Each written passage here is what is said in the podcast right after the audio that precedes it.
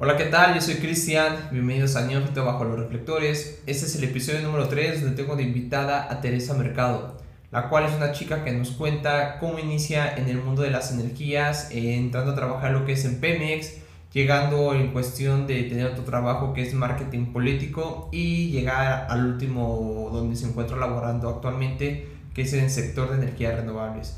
Es una práctica muy chingona donde también tocamos temas de poesía, ya que ella también se dedica a escribir poesía, tocamos un poquito de temas de tarot. Este, véanlo por favor, tocamos temas de creatividad, la verdad, este, que también da su punto de vista acerca de, de ser emprendedor y que a ella por qué no le gustó ser emprendedora en una etapa de su vida. Eh, véanlo, chequenlo, eh, está muy chingón y pues no se olviden compartir este gran proyecto que, que poco a poco va creciendo y tomando un poquito de forma. Esto es Neofito bajo los reflectores y espero les agrade esto. ¿Quién eres tú? Pues entre otras cosas soy una niña de rancho en la gran ciudad. Muy bien. Hola, ¿qué tal? Bienvenidos a este su podcast Neofito bajo los reflectores.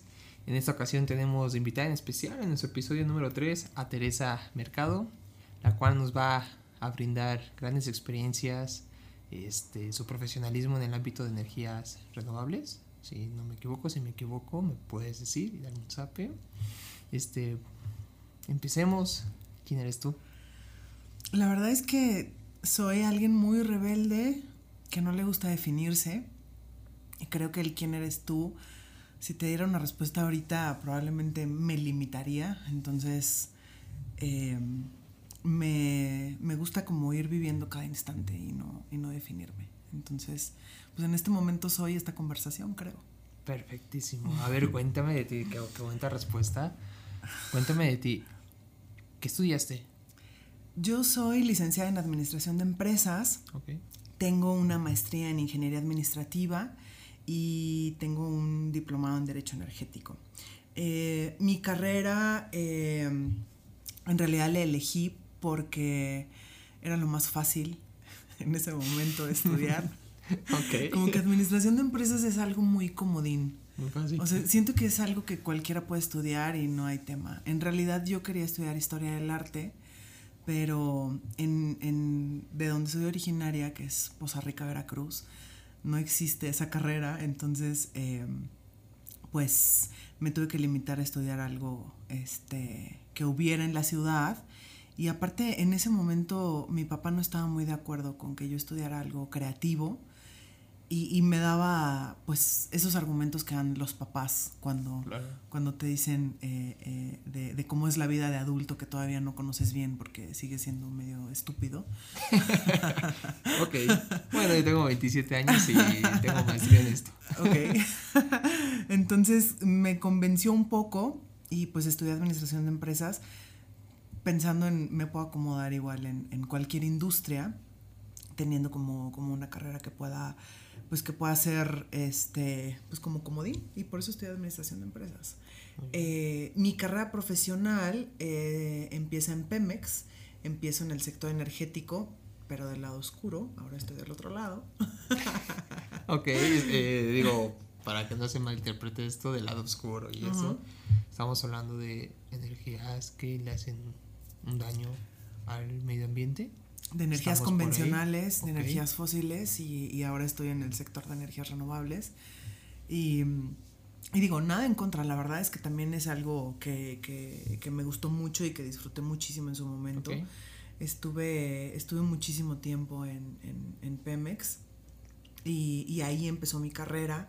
Y la verdad es que casi siempre he estado en, trabajos administrativos que de hecho son como difíciles de definir. Siento que es más fácil cuando alguien es abogado, arquitecto, contador, porque es como, pues es abogado, arquitecto y contador donde sea que lo pongas, ¿sabes? Sí, claro. Pero cuando eres administrador de empresas, de pronto es difícil el, poder como, como explicar lo que haces. Y yo tenía un puesto eh, medio complicado que era coordinadora de programas gubernamentales en un área que era control de gestión. Entonces es como extraño. Y, y, la verdad es que es, es, un trabajo que disfruté mucho. Eh, cuando entré a Pemex entré como, entré como becaria en, en, un área jurídica, estuve un par de meses y después brinqué ya a, a mi primer trabajo eh, profesional eh, como, como parte de una compañía de outsourcing y aprendí muchísimo, la verdad es que aprendí mucho y me gustaba, me gustaba muchísimo mi trabajo. Yo siempre he sido una persona muy creativa y siempre tenía como que un poco el sueño de hacer algo creativo, pero no, como que no tenía claro qué, porque siempre me han gustado muchas cosas, siempre me ha gustado como, como un poco el diseño o me ha gustado mucho leer, también escribir un poco, eh, siempre he tenido como, o la fotografía, ¿no? Temas de ese tipo.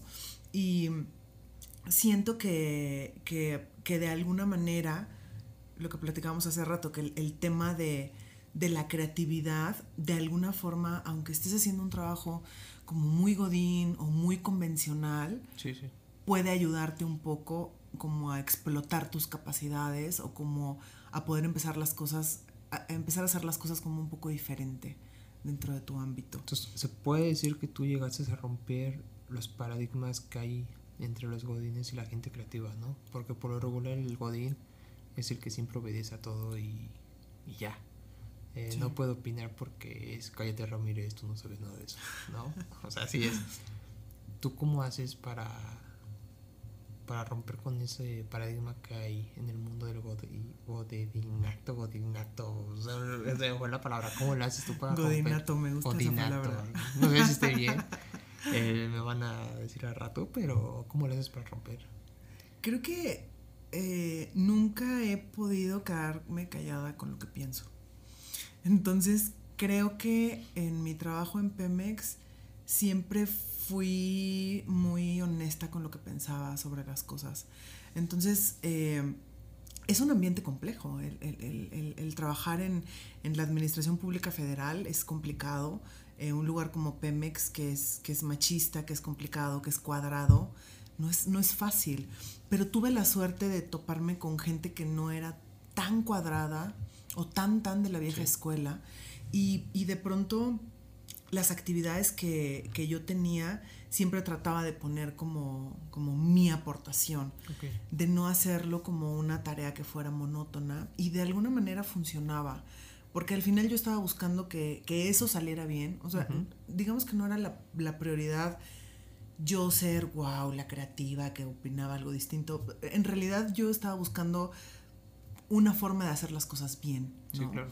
Y entonces creo que eso ayudaba, porque al final era como, tenemos que cumplir un objetivo y yo estoy proponiendo que sea de, una forma distinta o buscando otras formas de, hacerlo en, en una empresa donde donde hay muchas costumbres, donde hay muchas cosas que llevan haciéndose igual desde hace muchísimos años.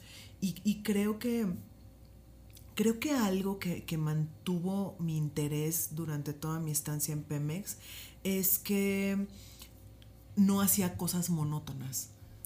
Siempre eran actividades que implicaban como eh, como poner, como, como, crear algo distinto, como la coordinación de algún proyecto que duraba un par de meses y a lo mejor después seguía algo más. ¿Sabes? No eran estos trabajos como de llena un Excel diario con unos números todos los días, porque sí, eso sí no, no, no podría. Pues creo que subieses en un ambiente muy, muy padre, ¿no? Muy flexible, porque el 90% del ambiente del Godín sí es muy de entras a las 7, de 7 a 9 desayunas, de 9 a 10 entras a tu junta, de 10 a 11 almuerzas y ya llegas a trabajar después de las 11 del día, ¿no? Hasta quedarte horas extras. Digo, por lo poco que igual yo he estado en el mundo Godín, me llegué a ver que sí era así como que como lo decía mucho en la en este programa de parodia que se llamaba La Hora Pico cuando salía la Godín Sisi ¿no? Si te acuerdas, que sí, que así era que comían y, o todo bien sí. Pues, aburrido, ¿no? Sí. Pero qué bueno que tú, entonces me llegas a decir que rompes paradigmas, pero llegas a romper paradigmas en un ambiente algo machista. Totalmente, sí. Donde estaban los dinosaurios, ¿no? Sí, donde tú cállate, eres mujer, no sabes. Tú cállate. Bueno, no. no se piensa en eso que se vivía mucho en la cuestión de la parte gubernamental, ¿no? que no podían opinar las mujeres o, trataban de pues sí, como que colgarse la medallita más los hombres, ¿no? De que eran los meros meros. Sí, totalmente. En ese entonces, porque estoy hablando de ya hace un par de años, eh, ahora no, no sé cómo sea en la Administración Pública Federal, en ese momento así era en Pemex. Y no era tanto un tema de tú cállate, sino era más bien un tema de tomamos las decisiones nosotros los hombres, ¿no? O sea, a pesar de que todo el trabajo haya sido tuyo y, todos los resultados hayan sido por tu esfuerzo, al final es un hombre el que se lleva la medalla y al final tiene que ver mucho con que en mandos medios y superiores la mayoría son hombres. Entonces, aunque, aunque sí empieza a haber algunas mujeres en, lugares importantes, la mayoría son hombres y, prevalece esta inercia machista. Eh, no, es, no es algo a lo mejor que sea planeado o que alguien lo haya hecho como a propósito y demás, porque hay gente muy valiosa realmente en, estos puestos, pero sí definitivamente es, es este, son estos, estas costumbres eh, sobreentendidas en que así funcionan, ¿no? Y que así han funcionado durante muchos años. Yo la verdad es que de pronto hacía corajes y a veces era como, no voy a, complicar mi vida, así han sido las cosas siempre y yo voy a tratar como de, como de hacer mi trabajo lo mejor que puedo y de, y de pasármela lo mejor que puedo en lo que yo hago. Y, y sí, la verdad es que estuvo muy bien. Justo salí de Pemex porque desapareció el área en la que estaba. Entonces, eh, si no, yo creo que yo hubiera seguido mucho más tiempo. Sí, hubo una reestructura y entonces eh, salimos varios de los que estábamos ahí, pero sí fue algo que disfruté mucho y que me involucré mucho y, y suelo ser como muy apasionada en las cosas que hago y creo que ese tema que mencionabas de la parte del godinato, de estos horarios y estructuras que hay, los hay siempre, ¿no? en, en, en todo lo que es godín. Y creo que el, de alguna forma inconsciente yo trataba de, equilibrarlo siempre haciendo las cosas a mi manera, ¿no? Siempre proponiendo eh, como poner mi estilo en las cosas que hacía. Y, eso de pronto me ayudó, me ayudó a crecer eh, dentro, dentro del área en la que estaba. Y, y, sí, eh, creo que es algo importante, el, el perderle el miedo a, pues a tratar de ser quien realmente eres, aunque sea dentro de un godinato, ¿sabes? O dentro de una estructura o dentro de algo que es eh, a lo mejor de pronto como aburrido, monótono y demás. Creo que siempre hay la, la forma en la, que, en, la que puedes poner como un poco de tu esencia en lo que, en lo que haces. Creo que tú marcas algo muy especial, ¿no? Es no trabajas por trabajar, por un pago o algo. Trabajas, me imagino, por lo que, en resumido, trabajas para demostrar de lo que eres capaz de hacer y dejar huella. Que creo que es hoy en día pues se pierde, ¿no? En hacer las cosas porque quiero que me recuerden por esto o, o al momento de contar las cosas lo diga que lo hice por esto, por esto, por esto. No nada más de ¿por qué hacías esto? Ah, porque me pagaban o porque me dice mi jefe o porque, o sea, creo que es lo bueno de, en este podcast se trata de compartir esas experiencias de personas que no hacen las cosas por hacer, que buscan algo más y a través de cualquier barrera que tengan enfrente sepan cómo no callarse, ¿no? Alzar la voz. Entonces, tocamos temas. Dices que empiezas este, a estudiar la carrera de administración de empresas. Te especializas poco a poco, llegas a entrar a lo que es la parte del sector gubernamental, que es Pemex, Pemex en Poza Rica. ¿no? Por lo regular todos quieren entrar en Pemex, allá en Poza Rica. Saludos a mi familia de Poza Rica y amigos que tengo en Poza Rica. Ya, qué padre, la verdad. Este, entras en Pemex, vamos a, ahora sí que vamos como dice el descuartizador por partes, ¿no? Me hablas también que te gusta escribir. Sí. La parte artística. Sí. Dime, ¿cómo es eso del escribir? ¿Por qué? Yo te lo digo así yo siempre escucho, es que a mí me gusta escribir, escribir. Yo no me veo escribiendo yo. Y digo, porque no sé cómo empezar. Una vez intenté escribir, pero empecé con, hola, soy Cristian, hoy es el año tal. Y, luego, güey, ¿qué escribo? ¿Qué, ¿qué, te gusta escribir a ti? Sentimientos, no sé, frustraciones, no sé, en, en esa parte ahora sí voy a hacer propaganda, soy un neófito, ¿no? O más bien quiero ser neófito en esa parte. Claro. ¿Cómo empieza alguien a escribir? ¿En qué se basa? Fíjate, eh, es, es, es, un tema interesante, tiene que ver también algo con el trabajo. Creo que si me pongo a recordar creo que desde muy niña me gustaba escribir cosas. Empezaba a escribir frases que me gustaban. Y, y, de pronto las escribía como en mis libretas de la escuela y temas así. O después escribía frases de canciones que me gustaban. Sí, sí. O sea, como que había frases que me, que, me hacían sentir algo y entonces las escribía, ¿no? Y, y, después empecé a escuchar frases, por ejemplo, en novelas o en series y demás, y, algo que me gustaba y lo escribía. Y siempre escribía como para, como para procesar alguna emoción, creo. Cuando me sentía, a lo mejor ya sabes, como algún mal de amores o algo así, y entonces escribía lo que sentía. Y precisamente en mi trabajo, en, en, en, mi trabajo en Pemex, ahí me di cuenta que era buena escribiendo. Porque de repente empezaba a tener como este feedback de compañeros de trabajo y siempre me decían, pareces abogada con todo lo que dices, ¿sabes? O sea, como bien intensa en, en tus correos y en tus oficios y demás. El, el tema gubernamental es mucho de hacer oficios todo el tiempo, ¿no?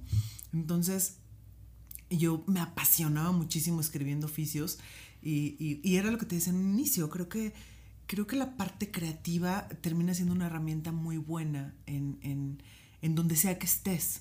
Entonces yo creo que canalizaba esto en mi trabajo y como que esta creatividad me hacía, eh, no sé, me echaba oficios de tres hojas, ya sabes. O sea, tía es hacer un oficio era... Sí. Empiezo así. Sí, sí, sí, sí.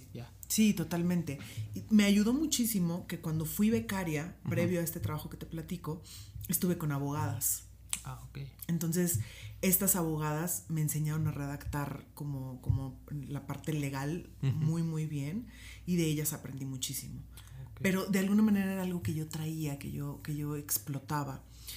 Eh, y bueno, es, eso digamos como que en la parte del trabajo. Eh, pasa algo muy chistoso porque siempre, aunque siempre escribía como algunas frases o cosas y demás, nunca me había adentrado a escribir poesía, por ejemplo, ¿no?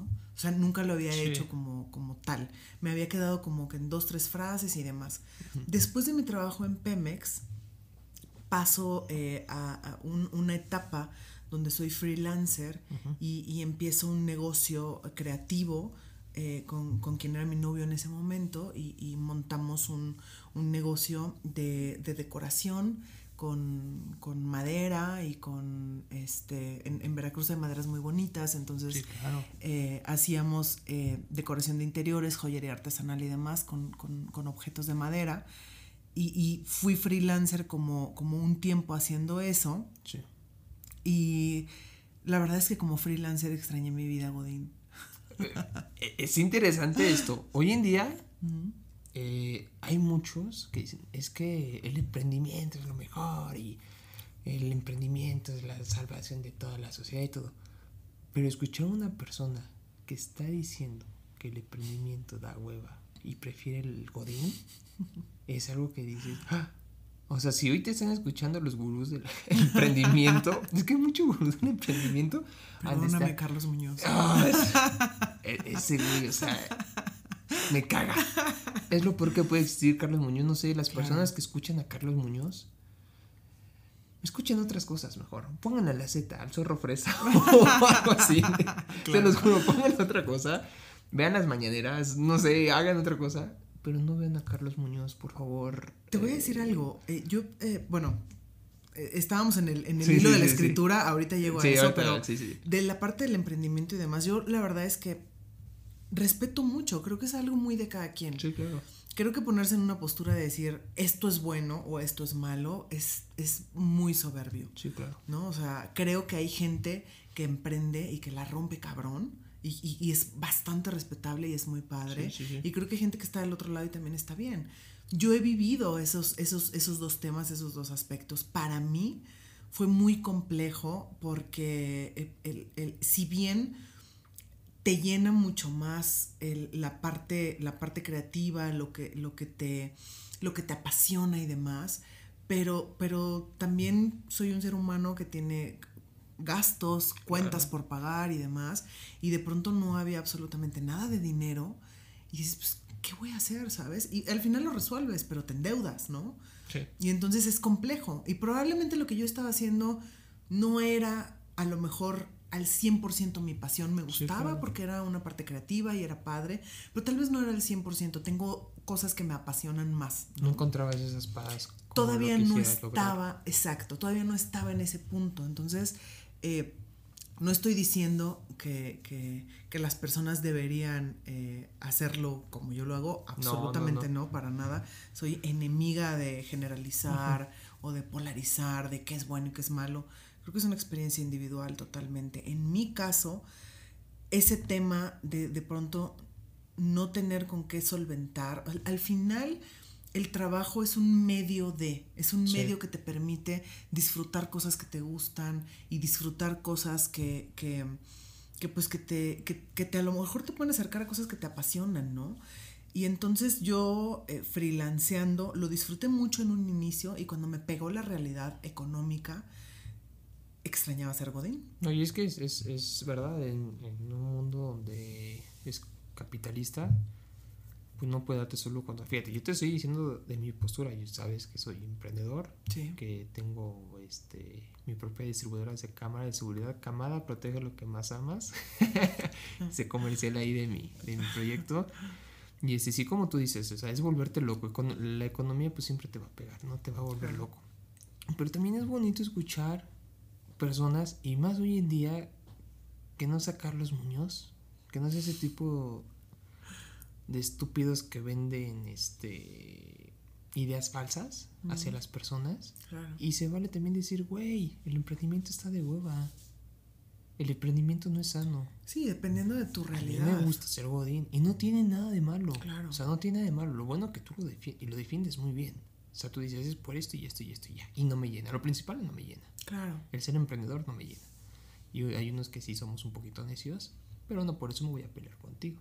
A mí me encanta tu justificación que das acerca del emprende, emprendedurismo. Es, es, es, es, muy, es muy bueno.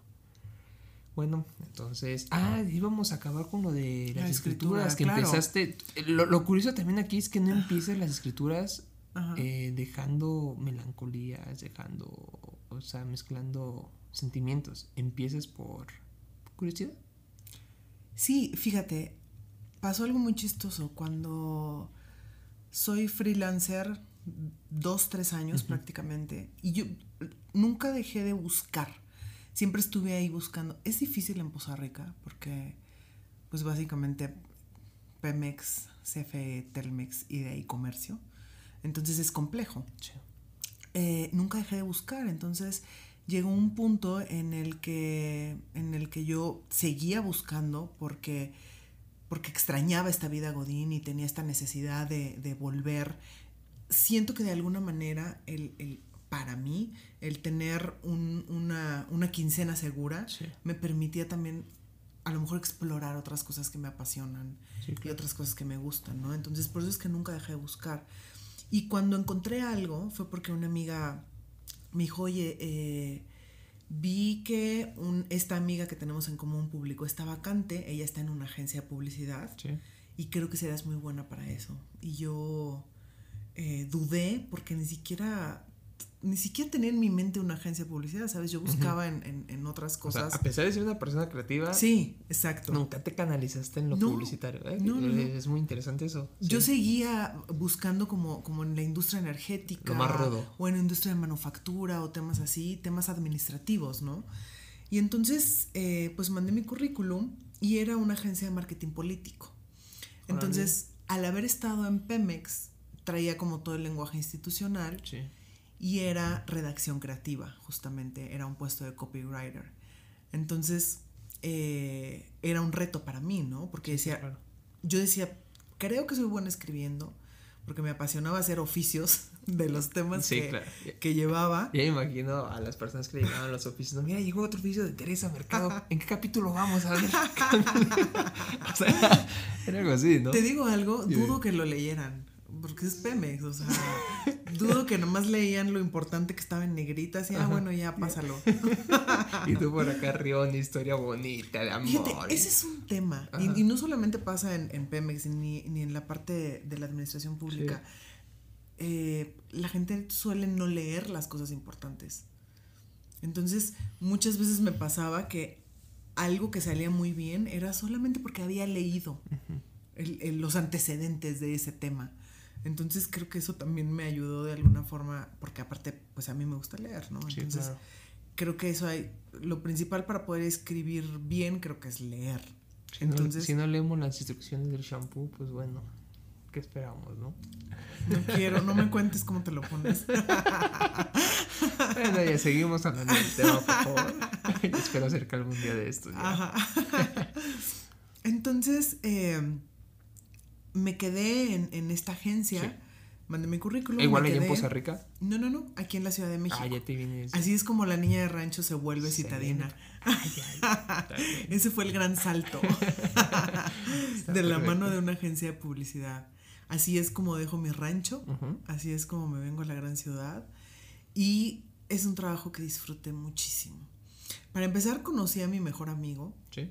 y conocí a personas maravillosas en esta agencia y, y, eso fue algo muy gratificante, pero el enfrentarme al trabajo creativo, eh, al decir eh, redactar, escribir y demás, me di cuenta que había eso en mí, entonces lo, lo, exploté durante el tiempo que estuve en la agencia. Y a la par de eso, en mi vida personal empezaron a suceder cosas complejas, entonces la forma en, en, fuera del trabajo, la forma en la que yo procesaba, todas esas emociones y todo lo que yo estaba viviendo en ese momento era a través de la escritura. Entonces empecé a escribir poesía en, justo en esa época. O sea, como que el trabajo creativo destapó algo que había dentro de mí, más lo que yo estaba viviendo en ese momento en mi vida personal. Y, empecé a acercarme a la poesía y, y, empecé a encontrar en la poesía algo... Eh, que es difícil explicar con palabras y es paradójico, porque al final son palabras. Eh, pero de alguna manera eh, es, muy sanador el poder sacar eso que tienes dentro y que de alguna manera te está consumiendo. Y entonces no te basta hablarlo con alguien, no te basta eh, tratar de hacer algo, sino que de alguna manera la poesía es como si es como que lo sublima, lo lleva a otro nivel y entonces eso que sientes sale de ti, lo ves convertido en algo más, se vuelve palabras, se va, alguien más lo lee y se convierte en otra cosa. Y entonces eso que tienes por dentro empieza a convertirse en algo más y se vuelve parte del mundo y no solamente parte de ti y deja de ahogarte. Entonces, sí, claro, claro. Eso creo que eso para mí es la poesía. ¿Y, y, y la poesía qué onda? ¿Se divide en géneros o es poesía, poesía nada más? Fíjate que en mi caso ha sido algo muy libre. No, no. Por lo regular. nunca ha sido muy. Que, que, sacas a la luz. Muy clásico, ni ha sido algo muy como de, de una escuela específica y demás, ni así como de rimar, este, ya sabes, palabras y cosas así, como la escuela. Como de río con trigo. es muy bueno. Y más en Podría ser muy bueno. Chiste costeño esto. Exacto, exacto. Pero bueno. Pero no, no, no era, no era algo así. Era algo, era, era algo muy libre. Era, era una poesía muy libre. Eh, muy mía. Nunca, nunca, nunca lo hice muy este, hacia alguien o hacia algo. apegado a una escuela o a una corriente específica y demás. Sí hay distintos tipos de poesía, pero yo siempre lo hice más muy libre y en un proceso de sanación muy personal. Ah, okay. Y entonces creo que eso hizo que encontrara como, como mi voz en, en, eso. Y, y, y que aparte creo que es muy importante porque nunca me, me comparé ni nunca traté de hacer algo similar a algo más. A mí hay, hay, hay poetas que, que, me encantan y, y, y, que he leído mucho, pero nunca intentaba eso. Fue un proceso muy orgánico en donde yo no podía más, ¿sabes? No podía más y, y escribir fue un proceso como muy liberador para mí. ¿Y sigues escribiendo hasta la fecha? Sí. Sí, o sea, eso sí. ¿Eso te ayuda, me imagino, en la parte de la creatividad? Sí, Sí, totalmente. Tu momento de sanación. No es algo que haga muy seguido y demás. Em, creo que actualmente estoy en un momento muy, muy estable y muy bien conmigo. Debo confesar que cuando he estado en mal de amores es cuando más he escrito. Oye, ¿no, escribes canciones o algo así? No, nunca, nunca lo he pensado como en una canción. Fíjate que alguna vez conocí a alguien que hacía como algunas mezclas y que, y que leyó mi poesía en Instagram, porque a veces en Instagram subo algunas cosas, y que me dijo, oye, estaría padre que grabaras eh, tu voz con tu poesía y yo alguna mezcla de música y así, pero fue algo como que platicamos, ya sabes, en una peda, pláticas de peda donde haces planes y, así. Este prometes, prometes. Ajá, exacto. Y luego me convences. Canción para señoras, por favor. Exacto, exacto. ok. Y, pero no, nunca, nunca lo he pensado como una canción. Siempre, siempre ha sido algo como, como, como de un proceso interior. Y, y sí, en Mal de Amores es cuando más... pega. Sí, pero actualmente no tengo Mal de Amores, estoy muy tranquila. Pero sí continúo escribiendo. No tanto como con mal de amores, pero sí, sí sigo. pues si queremos más contenido tuyo, que le rompan el corazón, por favor. Al rato ponemos sus datos. Arroba tere-mercados en Instagram. Ahí está, rompan el corazón. Si alguien quiere romperme el corazón para que escriba bien chingón. Tal vez tenemos, no sé, aquí hasta la próxima Juan Gabriel, ¿no? con canciones desgarradoras. exacto, exacto. a mí me Nunca me compararía con el maestro, por favor. No, no. Pero a mí, a mí me llegó a pasar momentos de mi vida donde pues, estaba con pareja y todo bien. Y yo escuchaba canciones y decía, está muy adolorido esto. Y me las ponía a cantar y me dice, ¿qué te pasa? Y yo, ¿por qué? Es que las cantas muy dolorido. Es que no estás escuchando la emoción Foco que rojo de toxicidad, ¿eh? O sea, no, no, no, no, no, es cierto, no. Pero yo decía, no escuchas el sentimiento que está, este, pues, transmitiendo el, el cantante con esa letra y la música y todo. Yo porque soy así una persona, yo escucho cualquier canción y si me gusta, sea de cualquier género que sea, se me pone la piel chinita, chinita, chinita, chinita, y digo, de aquí soy. Creo que dijiste algo muy importante. Creo que el arte es, es eso que sientes. Sí. Que no puedes definir, que no puede ser igual para todos, que no es, no es la misma situación siempre.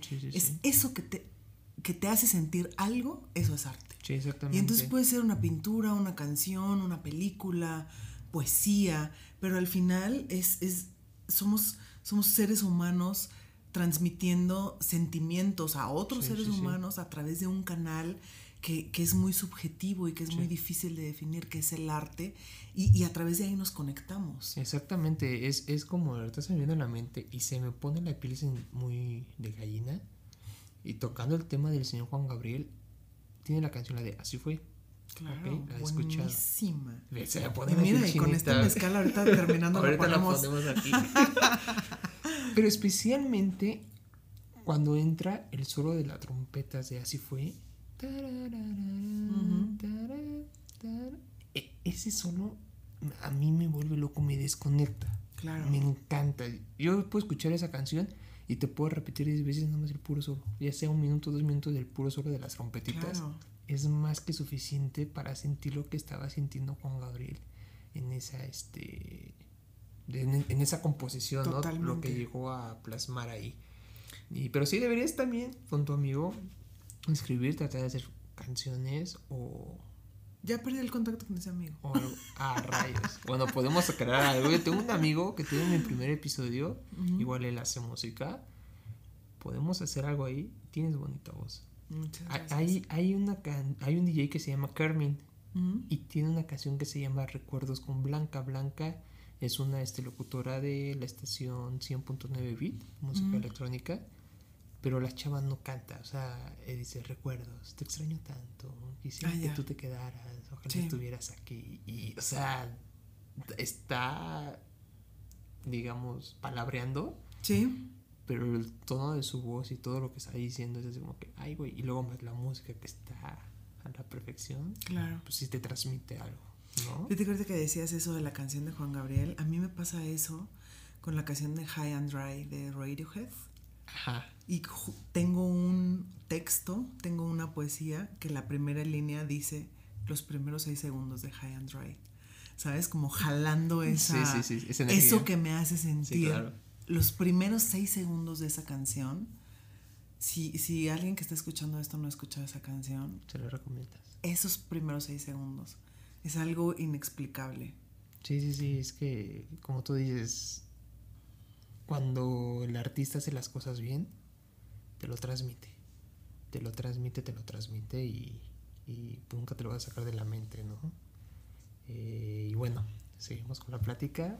Estás en cuestión. Ah, este. Generas, eh, dices que escritos, nada más los publicas en Instagram. ¿O tienes algún blog especial? Fíjate que no, nunca me he animado a, hacer esto em, tan público. O sea, sí te lo guardas para. Algunas cosas, algunas cosas me dan pena pues soy niña de rancho en la gran ciudad, dijimos no al principio. Que te pena las cosas. o sea, una señora Aunque no parezca. creativa que trabaja en el godinato, después freelancer y se vuelve godín porque dice yo quiero ser godín. No, no, no creo que sea algo. Sí hay algunas cosas que me llegan a dar un poco ¿Qué te llega a dar pena? Oye, sí, digo, te conozco poco, mucho. Para mí no te me haces penosa. ¿Qué te llega a dar pena? Creo que aquello que me hace ser vulnerable. Ajá. Dime si te puedo ayudar con otra cosa. Siri se metió a nuestra conversación. No te preocupes, seguimos. Siri, nadie te está invitando. Siri, cállate, por favor, ¿eh? Es mal. Me vio vulnerable. Cortana o Alexa. Exacto, exacto. Ellos sí respetan. Si quieren patrocinar, Alexa. ok, volvemos. Vulnerable. Creo que aquello que me hace ser vulnerable, o sea, aquello que. Definitivamente, los seres humanos eh, creamos una personalidad con muchas máscaras. Todos tenemos máscaras todo el tiempo para funcionar en distintos ámbitos, en distintos eh, escenarios. Y creo que, creo que el deshacerte de esas máscaras y ser eso que eres en, en, lo más íntimo de lo que estás sintiendo, te hace ser vulnerable. Entonces, esos textos donde, donde estoy quebrada, donde, donde estoy vulnerable ante algo, creo que esos me dan pena, esos nunca los he publicado, ni se los he enseñado a nadie nunca, ¿sabes? He publicado algunas cosas porque de alguna forma la misma poesía me ha llevado a, a, querer que llegue a alguien más, aunque sea a dos, tres personas. Nunca, nunca he tenido como esa pretensión de, ay, que me, que me lean mucha gente y demás. No, realmente es algo que, que a mí me, hace... Que le llegue a quien lo necesite y lo, lo tomo en cuenta, ¿no? Sí, claro. No que llegue por este Sí, y que yo no, escribo porque alguien más me lea, ¿no? Escribo por, por procesar lo que, lo que tengo dentro. Y, entonces publico algunas cosas en ese afán de que, de que al final ese arte, cuando lo sueltas al mundo, se convierte en aquello que, que otras personas reciben y en aquello que otras personas eh, interpretan, ¿no? A lo mejor lo que yo estaba procesando, si alguien más lo lee, le sirve de una forma distinta.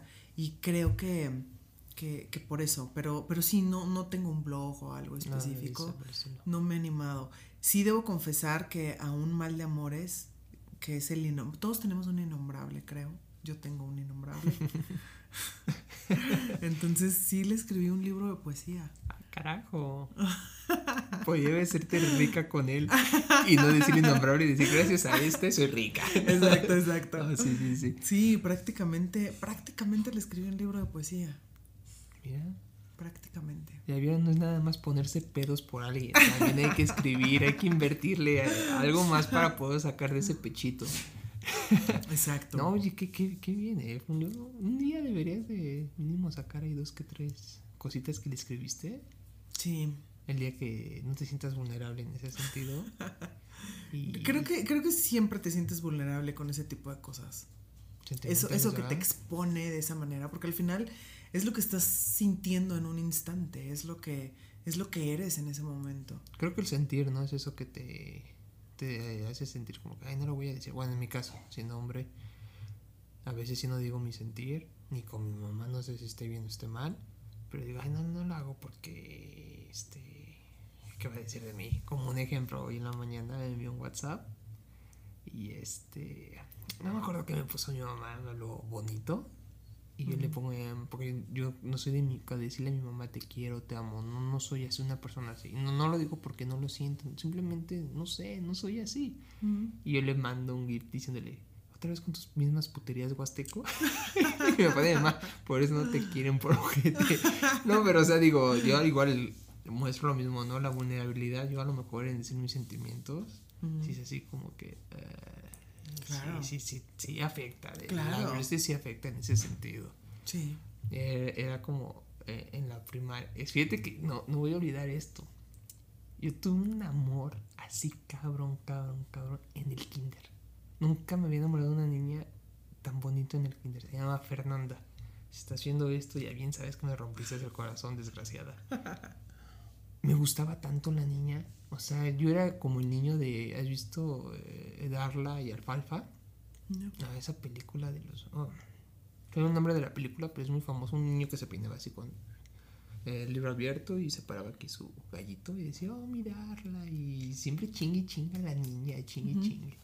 Bueno, yo era ese niño así con ella. Hasta me acuerdo, una vez, fíjate, imagínate, para querer llamar la atención de esta Fernanda, una vez me acuerdo que le digo a mamá, ¿cómo veo? Y, y alcé mi pecho, ¿no? Y mamá se me cae de, este güey, qué pedo, ¿no? ¿Te ves bien? Y le digo, ¿me veo fuerte? ¿Me veo fuerte? Sí, y yo llegué, me acuerdo ese día al kinder así, llega, hola Fernanda, y Fernanda, ay, este güey, me rompió mi corazón. El que se quiere hacer el fuerte. Pinche flaco de esos tres, sigo flaco, ¿no? Pero ya crecí. Fernanda, ¿para qué putas quiere verse fuerte? sí me gustaba cómo exacto, estaba, exacto. sí me gustan flacos. y ya, este, me acuerdo que me daba risa porque sí, Fernanda, fíjate que puedo decir que fue uno de, del año, ¿sabe qué tonto? Pero desde ahí dije, odio a las mujeres. ¿De verdad? Nada, según entre comillas, odia a las mujeres. Me encantan las mujeres. Pero sí, el amor que le tuvo a Fernanda en el kinder fue muy bonito, que no fue correspondido, ¿verdad? Pero sí, yo, yo la quería con intensidad. y era el niño que, hola Fernanda. Y, y en el bailable yo quiero salir con Fernanda. Y así. Ya después del tiempo, pues ya salimos, cada quien toma su vida. Y volvemos a encontrarnos, pero ya más grandecitos, ya. Y ya, este, me acuerdo que platicando por inbox y me dice, ¿te acuerdas cuando tú querías conmigo? No, sí, claro que sí me acuerdo. Pues, pues es casi que es un primer amor, ¿no? Se puede decir. Claro. Pero fue algo muy, desde ahí dije, no, no voy a ser un, no voy a, este, a decir mis sentimientos a las mujeres. Yo también tuve un primer amor al kinder. ¿Sí? Sí, también. ¿Qué tal te fue? ¿Sí te correspondió? Eh, no mucho. Sí, porque yo le hablaba por teléfono. Porque aparte una es astuta. sí, claro. Desde niña. Entonces, creo que a través de mi mamá, con su, con su mamá, conseguí su teléfono y yo le hablaba en las tardes. Y entonces me contestaba el teléfono y hablábamos tonterías, no sé, estaba en el kinder, no me acuerdo. Tú por querer escuchar su voz. Pero yo, ajá, quería mantener como ese contacto con él, pero luego me daba mucha pena verlo en el kinder. Sí, sí, sí pero, pero también tuve ese primer amor así, también sentía así de, de estar enamorada y de, sí, sí, sí. Y ya después fui a escuela de monjas y de niñas. ¿Qué escuela de monjas? Sí. ¿Y qué tal? Mira lo que se enteró, ¿no? Eh, terrible. Sí. Terrible, sí. Sí, sí. Bueno, yo no, no soy católica, no, no tengo ninguna religión, no profeso ninguna religión.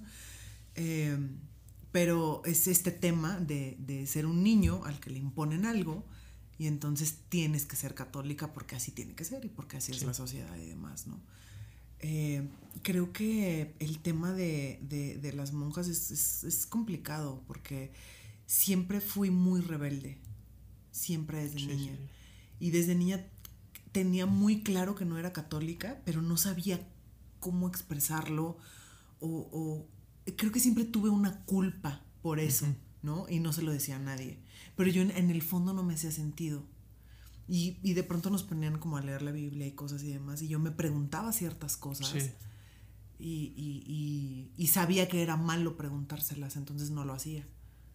Porque iba a Como que decía, yo sé, yo sé, o sea, yo sé en el fondo que, que, aquí hay algo muy raro. Que no cuadra, que no va Y que estas personas no van a comprenderlo y me van a tachar de mala, ¿no? Porque oveja negra. Sí, claro. Hashtag oveja negra. oveja negra de toda la vida, tengo mis credenciales, currículum. Todo. Pregúntele, Tengo todo en orden. Ese expediente está, mira, completo. Está bien, está bien.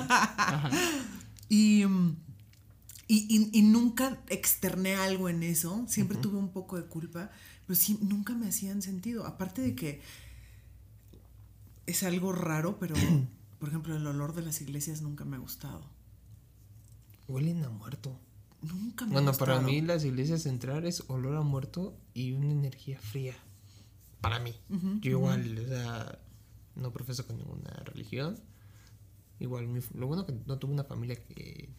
Pero las pocas veces que he llegado a ir... La última vez que fui a una iglesia, no tiene mucho.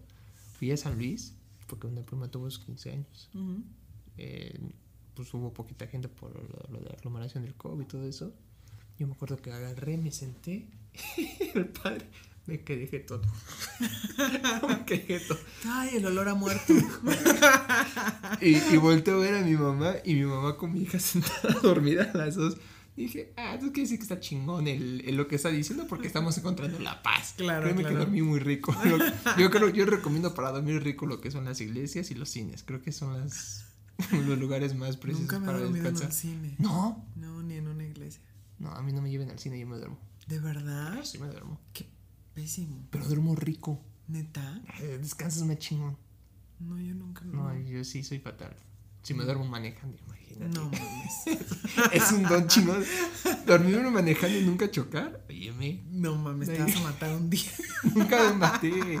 Pero bueno, estamos saliendo de, de ese tema. estamos saliendo del tema. del tema. Sí, no, no me gustaba eh, el, el, todo, todo el tema sacro, siempre fue algo complicado para mí.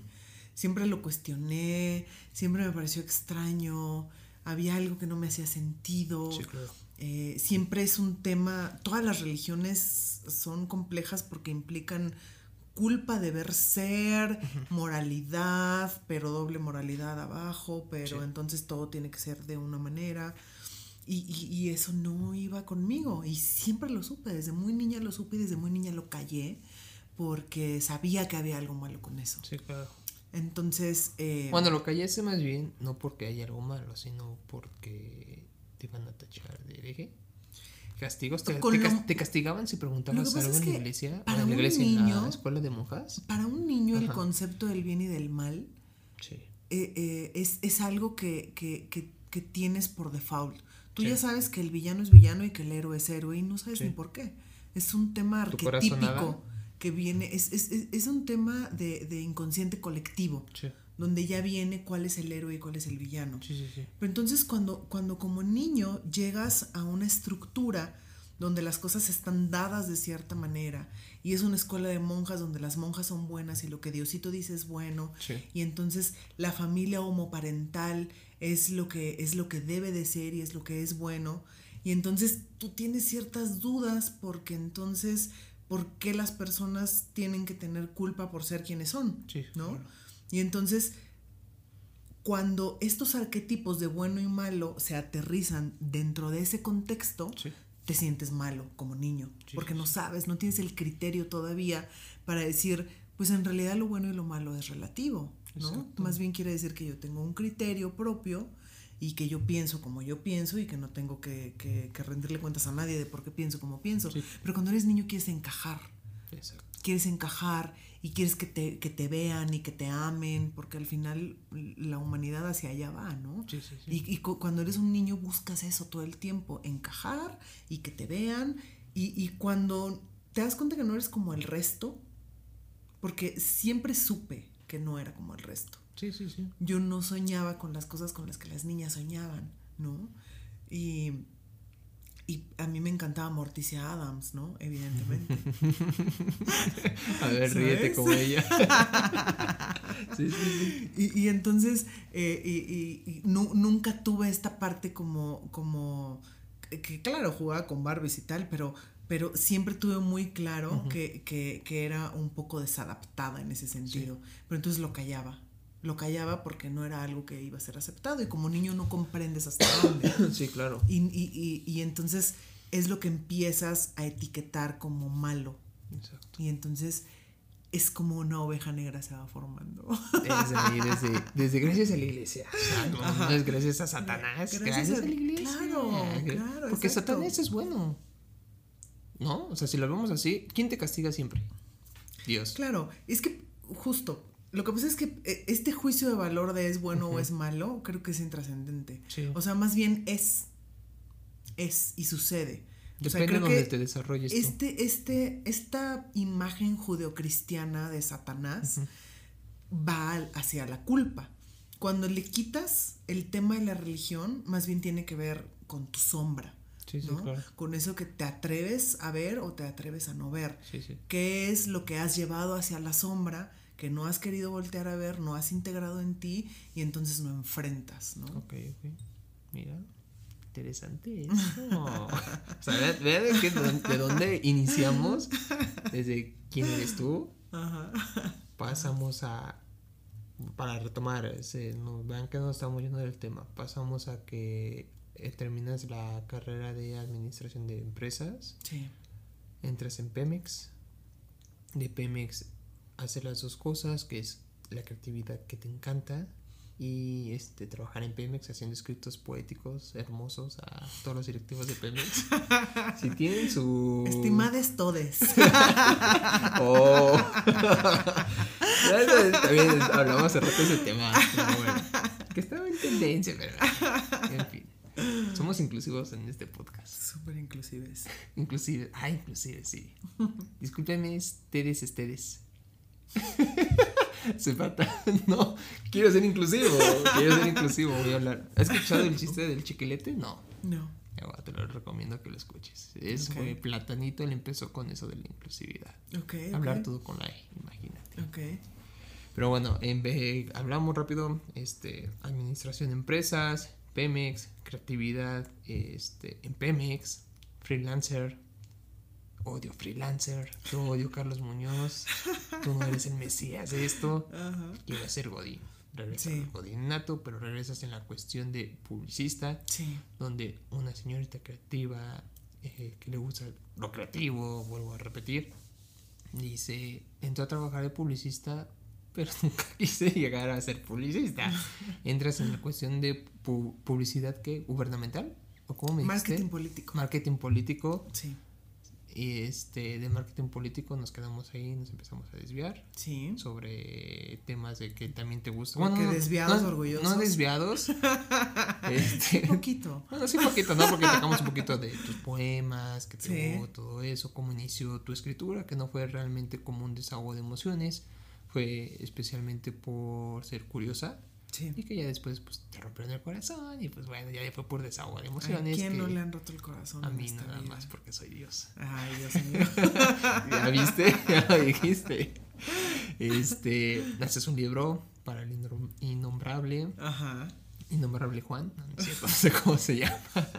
Haces un libro. Nadie este, sabe, ¿eh? Está bien, así Es mi secreto mejor guardado. no te preocupes, Facebook te lo va a sacar. ¿No? en tres años. Recuerdo con. Tampoco. no hay evidencia alguna del innombrable. Está bien, está bien, está no hay. Por eso es innombrable, porque no, hay fotos, no hay evidencia, no hay, nada. nada, nada, Eso es todo. Eres, mi equipo, tú cortas con alguien y cortas todo, eso, eso es bueno. Llegamos a ese libro del innombrable y a ver del marketing político. Sí. ¿Para dónde te trasciendes? Te trasciendes a algo que es muy bueno porque hoy en día, bueno, no, no, no hoy en día. Hace dos años, hace un año, se hace tendencia en México con las energías. Sí.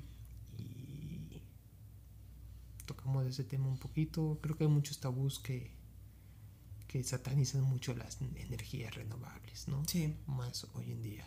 Sí. En un país tercermundista, pues. Más bien en México. País tercermundista, México. Sí, porque no es, ¿cómo dicen? Muchos dicen país en. en no, no, no, le dicen. ¿En desarrollo? ¿En vías de desarrollo? bueno, yo por lo que veo mi día a día, porque yo soy de Catepec y por lo que yo he visto, no, güey, no estamos en país de desarrollo en ninguna madre porque nos seguimos comportando como simios. Y no nada más es energías renovables, sino en cuestión de este, equidad de género, en cuestión de lo que me gusta mucho es en cuestión de la vida de ah, se me olvidó esta palabra que son los que manejan eh, cultura vial la cuestión de cultura vial o sea ves todo eso y dices güey no mames no somos un país en desarrollo somos un país tercermundista aunque nos duela somos países tercermundistas que nada más estamos felices cuando juega la selección mexicana. Y eso que amo el fútbol. O sea imagínate. A mí no me gusta el fútbol. no que bueno. Yo que amo el fútbol estoy diciendo que o sea, imagínate con qué con qué poquito nos nos, este, nos entretiene, ¿no? Claro. Entonces me gustaría tocar ese tema. Sí. No sé si hay algún problema. No, para nada. Eh, te decía que estaba yo en esta agencia de publicidad donde fui inmensamente feliz. ¿Cuánto duras ahí? Tres meses. ok. Nada. ¿En Pemex duraste 10 años? Casi. Casi 10 años. Sí. Y acá 3 meses, pero bien disfrutados. No importa el tiempo. más disfrutados de la vida. Qué bueno, eso es lo interesante. Muy, muy disfrutados. Sí. Te, conocí gente maravillosa. Em, conocí gente eh, que, que, que va a estar para siempre conmigo en mi vida. ¿Podemos hacer una parada técnica? Claro. ahora sí, volviendo de esa parada técnica, me comentabas que te encantó trabajar en esa agencia de marketing político. Sí, fue una experiencia increíble. Ha sido una de las mejores experiencias. Trabajar en una agencia de publicidad es algo bien chingón. bien, bien chingón. Y estuve muy poquito tiempo.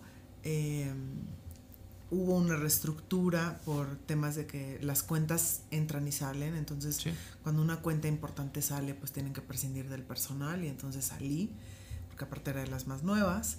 Y eh, justo una amiga que conocí en la agencia eh, me comentó que su mejor amiga estaba dejando un trabajo y que le pedían a alguien de confianza para quedarse. Y entonces mi única determinación en ese momento era no me importa lo que tenga que hacer, yo me quedo en la Ciudad de México. Sí. O sea, yo ya había dado ese salto hacia, hacia la ciudad y entonces no había nada que me hiciera regresar, no importaba lo que tuviera que hacer. Entonces eh, resulta que eh, la mejor amiga de mi amiga estaba trabajando en, en, esta asociación de energías renovables donde me encuentro actualmente. Y este y, y, me entrevistaron y me quedé. La verdad es que yo entré de asistente. Ah, ok. Entonces cuando me entrevistaron, en ese momento me decían, pues es que la verdad es que pensamos que vas a dejar este trabajo muy rápido y yo adentro decía, claro, obvio lo voy a dejar rápido. Yo quiero seguir en agencias de publicidad. toda mi vida. de ese ambiente. Claro, entonces yo dije, esto es para pagar la renta. ¿Qué, qué te pasa, no? y este, y entonces hice un acuerdo con mi jefe en ese momento de, de estar tres meses. Sí. Este, y después de esos tres meses platicar qué seguía, ¿no? Y, y, y, en ese momento mi único interés era pagar la renta. Yo no tenía ningún interés, nada de pasión, creatividad, no, nada. O sea, y pagar la renta, punto. O sea, te pagaste por completo. Sí, sí, sí. Entonces, eh, entro y empiezo a conocer otro lado del sector energético, eh, que es el tema de las energías renovables, ¿no? La verdad es que yo tenía, sabía que existían y sabía en general que era, pero, pero no, es lo mismo que, trabajar adentro, ¿no? Entonces, yo traía toda esta experiencia de Pemex eh, de, de, energías eh, convencionales. Y, y, entonces entro al mundo de las energías renovables y me empieza a encantar el mundo de las energías renovables, me empieza a gustar mucho y, y, me empiezo a involucrar.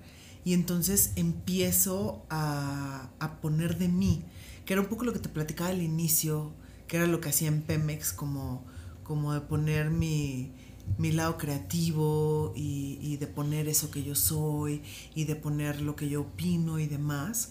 Em, eso me empezó a suceder, me empecé a involucrar, empecé a opinar, empecé a decir lo que pensaba, empecé a opinar sobre cómo podían hacerse algunas cosas distintas y demás. Y, entonces me encantó el sector. Te encantó el sector. Me encantó el sector limpio y de luz, lo que nunca en mi vida. Sí, ¿no? Y sí, porque tú venías de, de, los dinosaurios, ¿no? de, del petróleo, Exacto. Este, carbono. Sí, y aparte yo estaba en un, en un área muy operativa porque yo estuve en perforación en Pemex. Entonces estuve muy involucrada en todo ese tema y, y, aprendiendo y demás y de pronto estoy en algo totalmente distinto. O sea, ¿tú sí ibas a los pozos? Eh, no, no, mi, trabajo era administrativo. Yo estaba en una ah, gerencia, entonces era totalmente administrativo.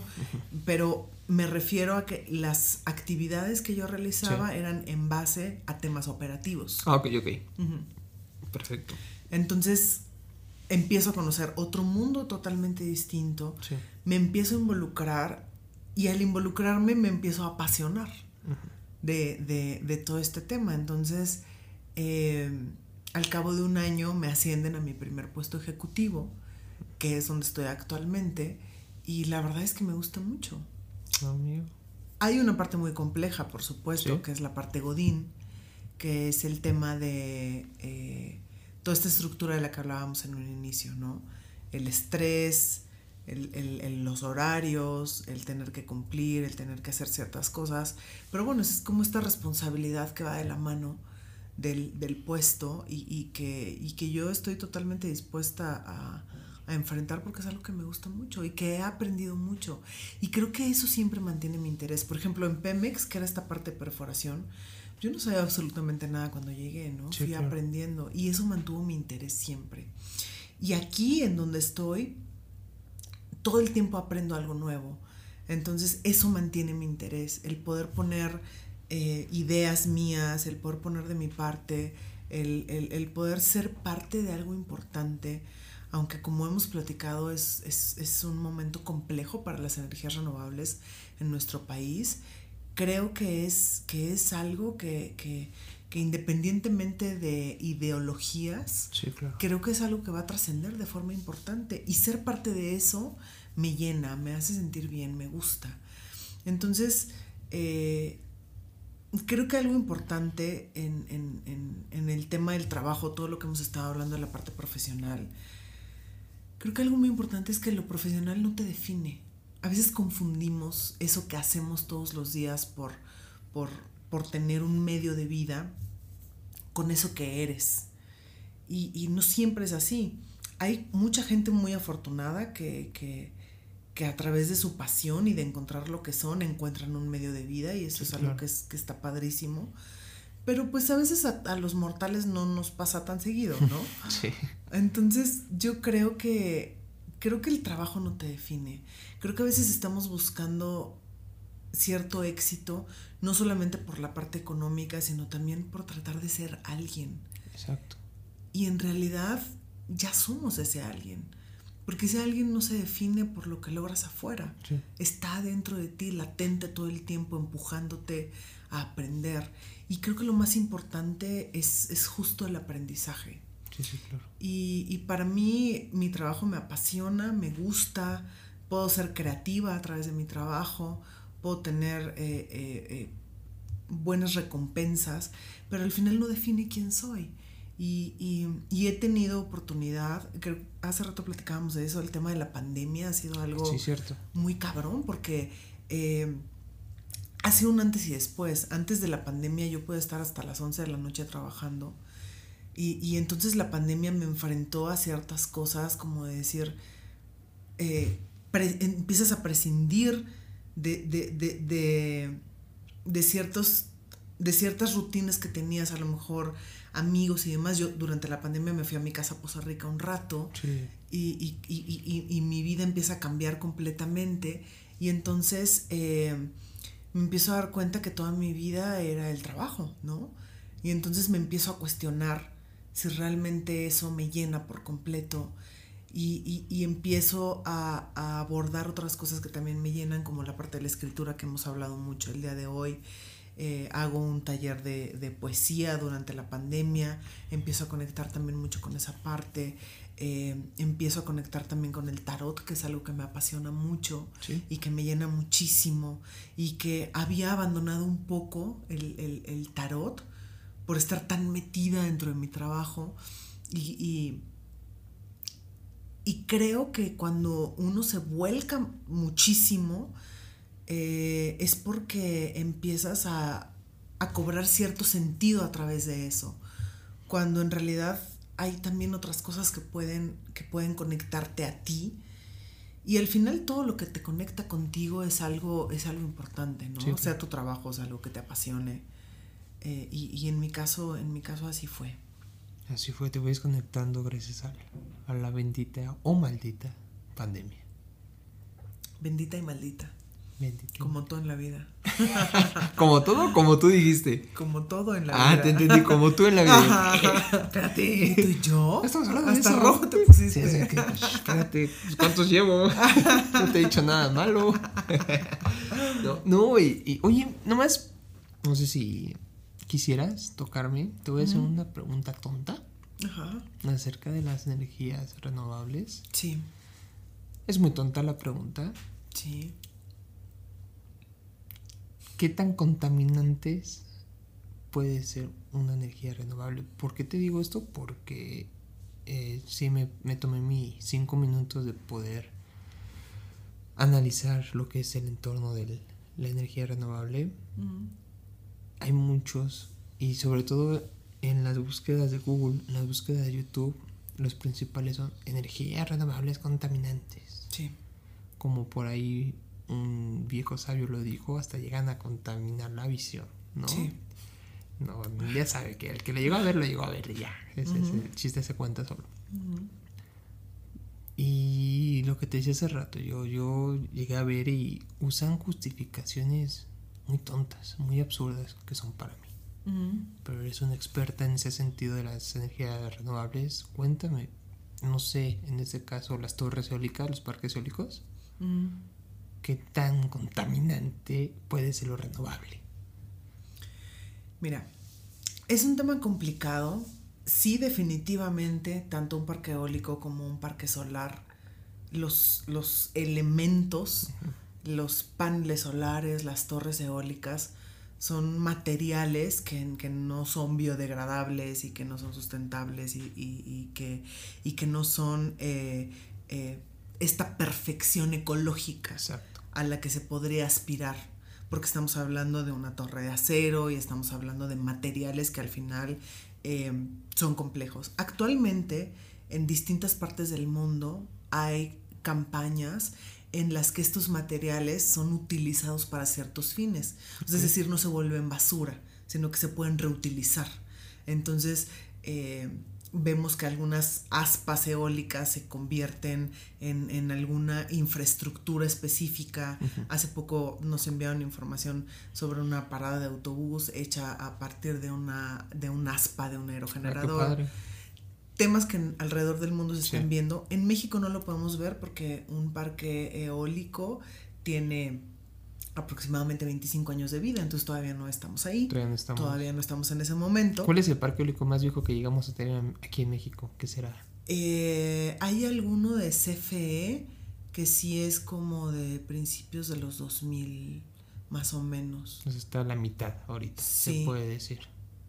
Sí, Creo que, creo que eso es de los, de los más viejos y que, y que es muy, es mínimo lo que genera a comparación de lo que hay ahorita. Y, y, sí, definitivamente hay mucha controversia en este sentido.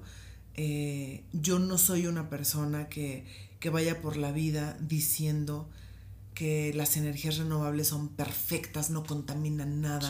Porque para mí, para mí en lo personal, respeto mucho el pensamiento de cada quien, para mí en lo personal, ese pensamiento utópico y polarizador de todo debe de ser perfecto, que, es un poco siniestro, ¿no?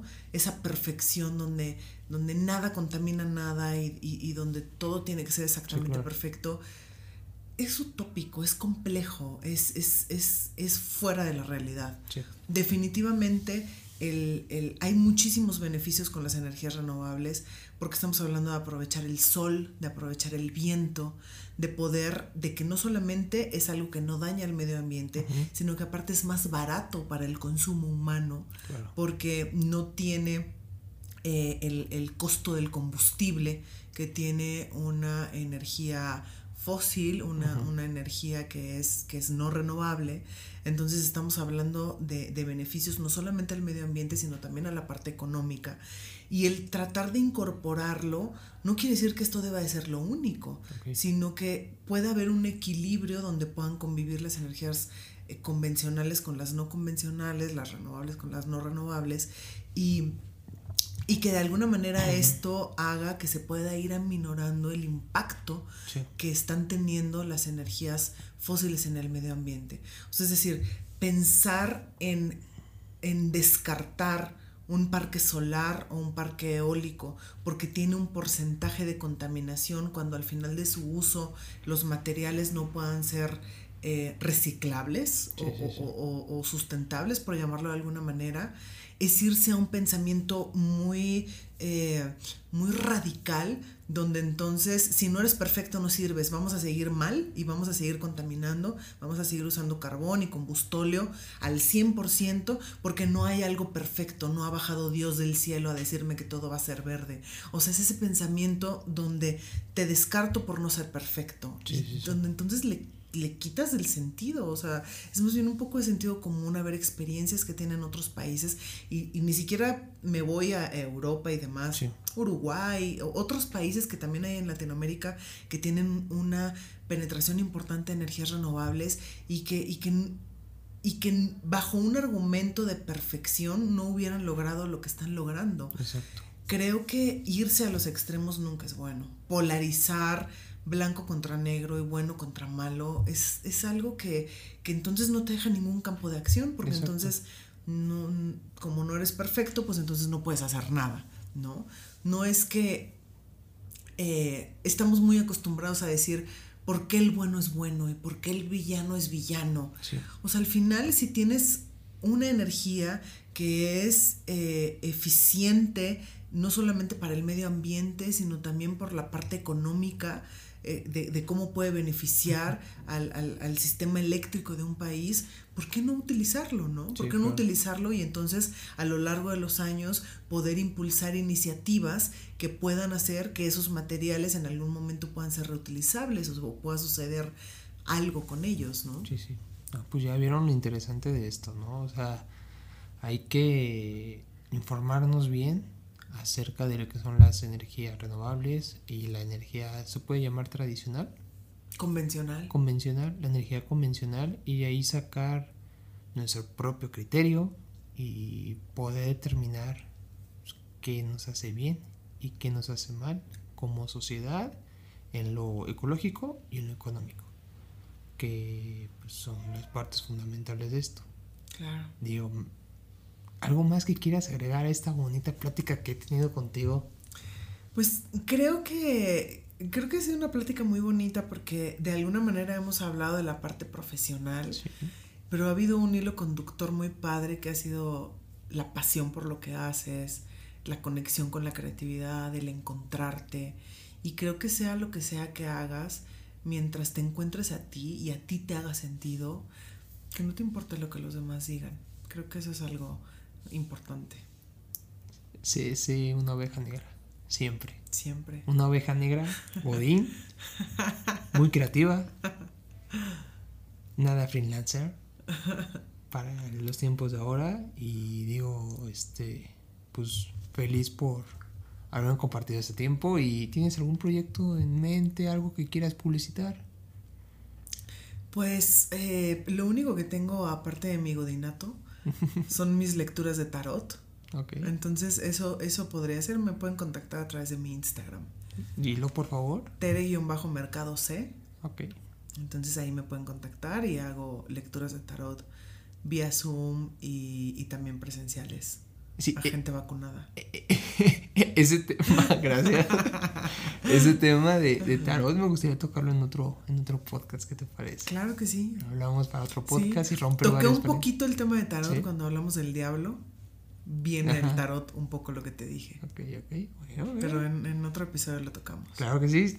Yo voy a estar este, fascinado que estés y pues nos sigas este, contando tus experiencias, tu sabiduría y que sea parte yo y la audiencia seamos neófitos de tu, de tu estilo de vida. Muchísimas gracias por invitarme. Y es Tere Mercado y estuvo aquí en Afito, bajo los reflectores. Muchas gracias. Hasta luego. Hasta luego.